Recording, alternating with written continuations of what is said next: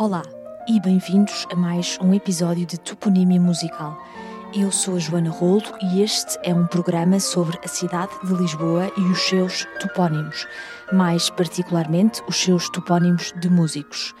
Durante esta série de 10 episódios, vamos dar um passeio por Alvalade, precisamente uma das quatro freguesias da cidade onde se concentram uma grande parte dos topónimos musicais de Lisboa.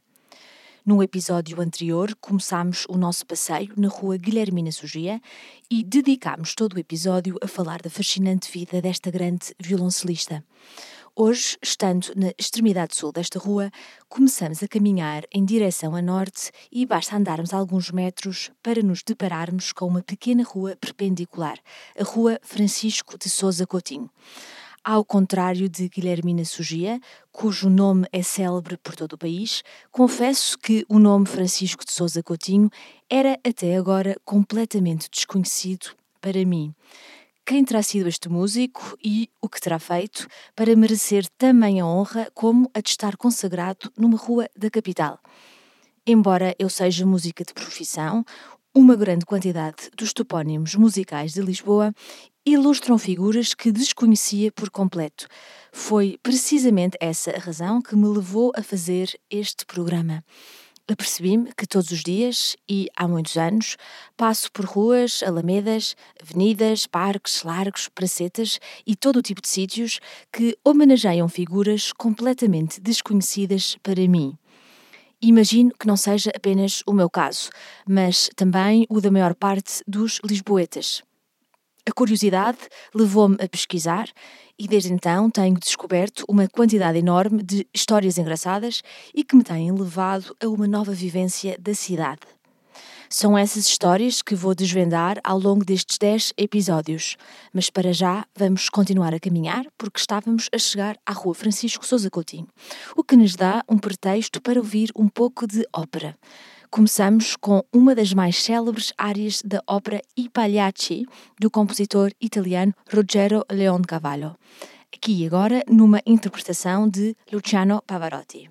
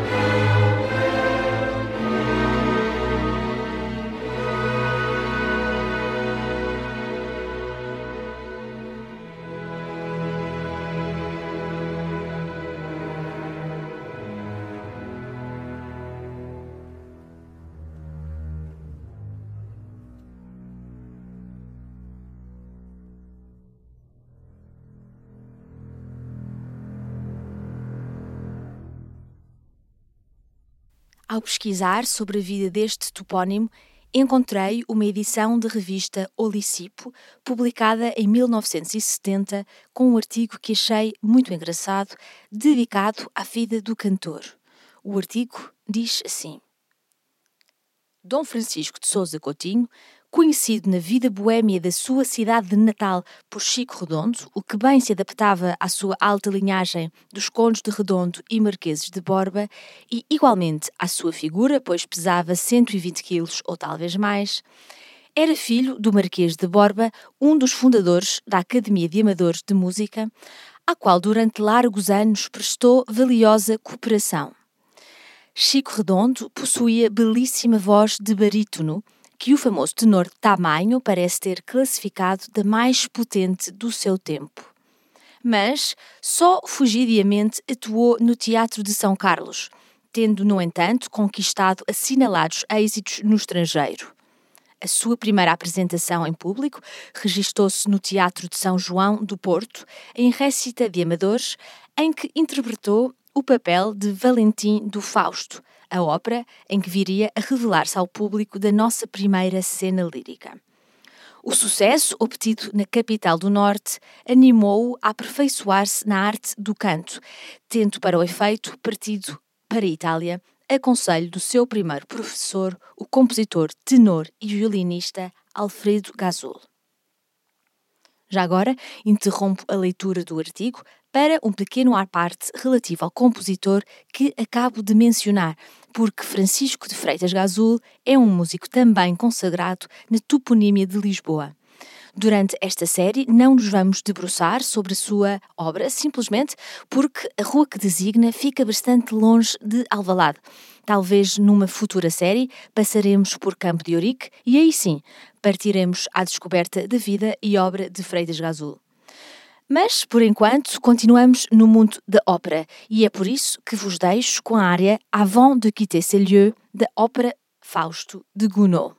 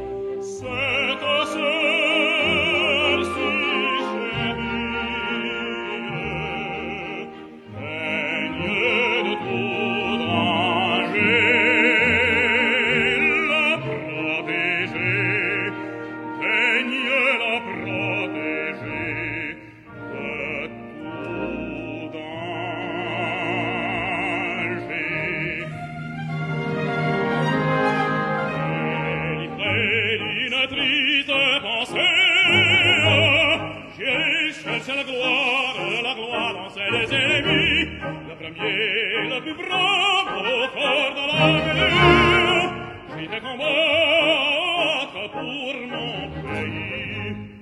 Et si vers lui Dieu me rappelle,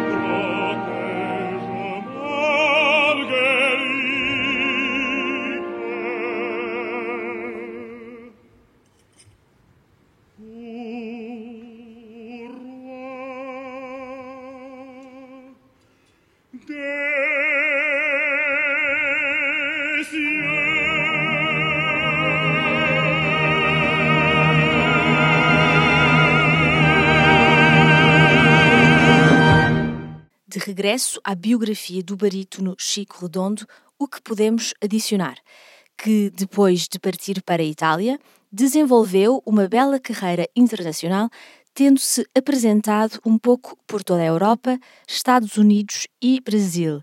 Viveu em Milão e Paris, onde, para além de cantor, viveu anos de fina boêmia, e Berlim, onde o seu maior sucesso foi, incontestavelmente, a interpretação de Falstaff e Pagliacci. Seria fantástico ouvirmos Chico Redondo cantar as áreas de ópera cuja interpretação o levaram à fama. Infelizmente, não existe nenhuma gravação sua, mas, para compensar, podemos sempre ouvir gravações de outros intérpretes, igualmente ou até mais consagrados, nas áreas de eleição de Francisco Souza Coutinho. É o que temos vindo a fazer e, para já, fiquem com uma das mais belas áreas de Falstaff de Verdi.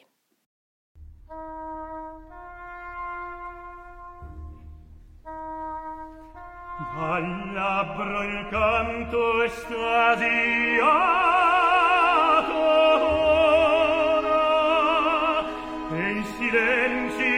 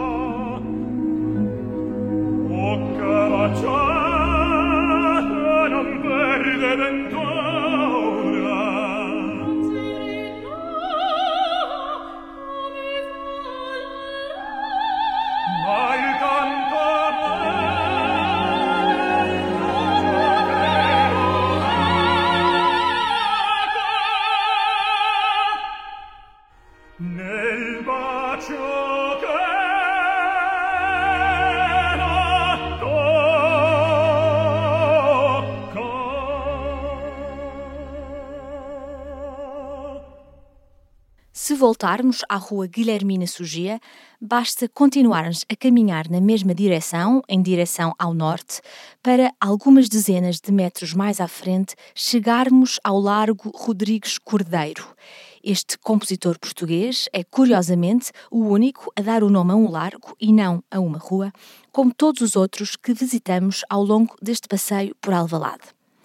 Foi pelo edital de 20 de outubro de 1955 que se fixou, junto à Rua Guilhermina Sugia, o Largo Rodrigues Cordeiro, arruamento antes identificado como Praceta 3 da Rua 59. Pois é, durante os primeiros anos de vida deste bairro e antes do edital de 1955, os arruamentos não tinham topónimo, mas apenas um número. O que me faz pensar, mais uma vez, como de facto a atribuição de topónimos traz uma vivência enriquecida às localidades, aos seus residentes e aos seus visitantes. Mas afinal, quem foi Rodrigues Cordeiro? Mais um músico da nossa história completamente desconhecido para mim. Após uma breve pesquisa, encontrei alguma pouca informação. Embora não exista muita investigação sobre a vida e obra deste compositor, já agora ficam a saber que no site da Câmara Municipal de Lisboa dispõem de uma breve biografia de todos os topónimos da cidade. Sabemos que João Rodrigues Cordeiro foi um contrabaixista que se destacou pela sua atividade pedagógica nas sociedades de amadores da cidade e pela música que compôs para as bandas filarmónicas do país.